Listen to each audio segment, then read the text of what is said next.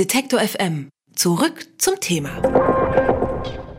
Vom 23. bis 26. Mai sind Europawahlen. Das wissen natürlich alle. Und weil wir uns gut überlegen sollten, wen wir bei der Wahl im Mai unterstützen wollen, fangen wir hier schon mal an, die Programme und Zukunftsideen für Europa der unterschiedlichen Parteien unter die Lupe zu nehmen. Dafür haben wir die deutschen Spitzenkandidaten um Interviews gebeten und die können Sie in den nächsten Tagen hier hören. Meine Kollegin Maria Zahn hat die Interviews vorbereitet und will uns jetzt aber erst nochmal in Erinnerung rufen, worum es bei den anstehenden Europawahlen genau geht und warum die diesjährigen Wahlen vielleicht auch besonders wichtig sind. Hallo Maria. Hallo Juliane. Vielleicht fangen wir mal ganz vorne an. Europawahlen. Was passiert da? Bei Europawahlen wird über die Zusammensetzung des Europäischen Parlaments abgestimmt. Also Europawahlen finden alle fünf Jahre statt. Anders als es der Name aber vielleicht vermuten lässt, sind das keine richtig europäischen Wahlen. Es wird nämlich national abgestimmt. Die Europawahlen dauern vom 23. bis 26. Mai. In Deutschland wird übrigens am 26. Mai gewählt, also vielleicht schon mal im Notizbuch notieren. Da darf dann nämlich jeder, der über 18 ist und seit mindestens drei Monaten seinen Hauptsitz in Deutschland hat, seine Stimme abgeben. Und wie wird dann gewählt? Äh, es gibt auch kein europaweites einheitliches Wahlsystem. Also gleich sind nur die Prinzipien. Die Wahlen müssen allgemein, frei, direkt und geheim sein. Und in jedem Mitgliedsland ist die Verhältniswahl als Wahlsystem festgelegt.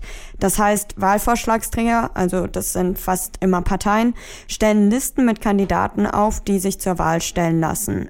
In manchen Ländern, wie zum Beispiel in Irland, kann man dann einen bestimmten Kandidaten auf dieser Liste wählen, woanders, wie auch in Deutschland, nur eine ganze Liste. Und wieder woanders, wie zum Beispiel in Österreich, da kann man dann sogar die Reihenfolge der Kandidaten auf der Liste ändern. Wie gesagt, ein einheitliches europäisches Wahlsystem gibt es nicht.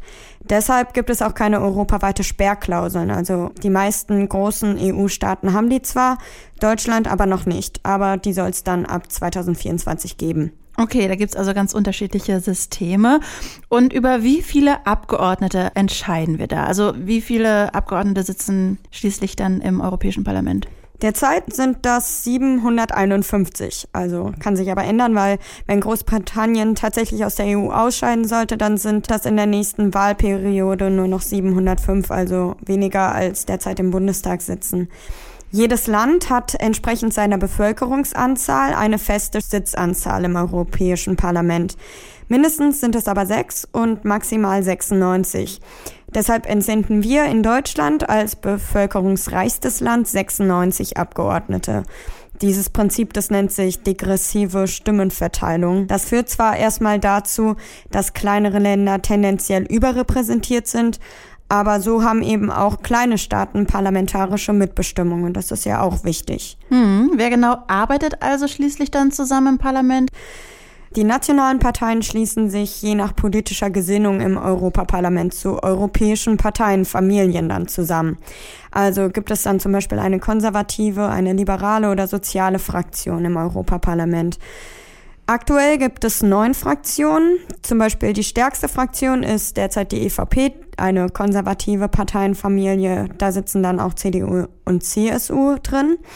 Dann gibt's noch die Progressive Allianz der Sozialdemokraten, ist die zweitstärkste Fraktion und dort sitzt auch die SPD. Dann gibt's zum Beispiel noch ALDE, das sind die Liberalen und Demokraten für Europa, wo auch die FDP hockt oder zum Beispiel die Europäische Freie Allianz EFA, da sitzen die Grünen.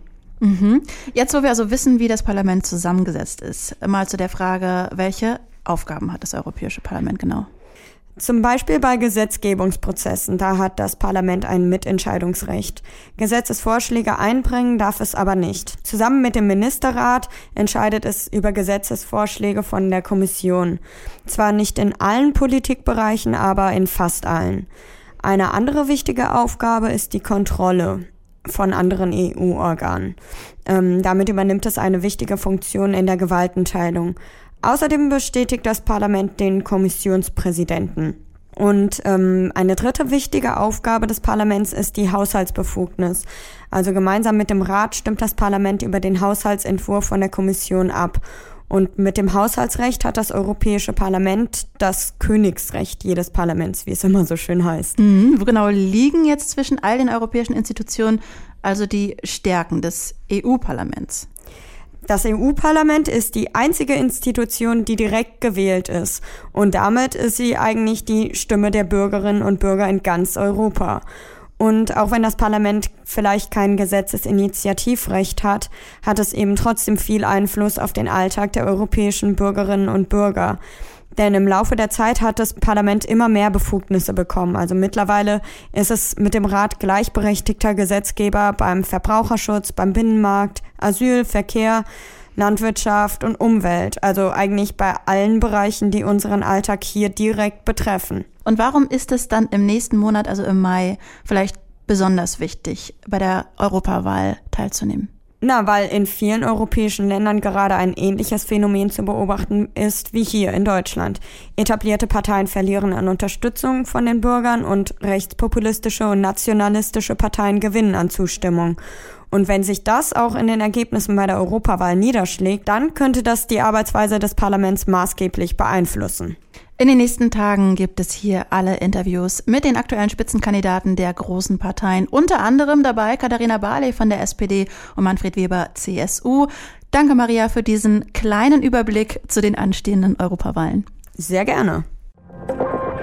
Alle Beiträge, Reportagen und Interviews können Sie jederzeit nachhören im Netz auf detektor.fm.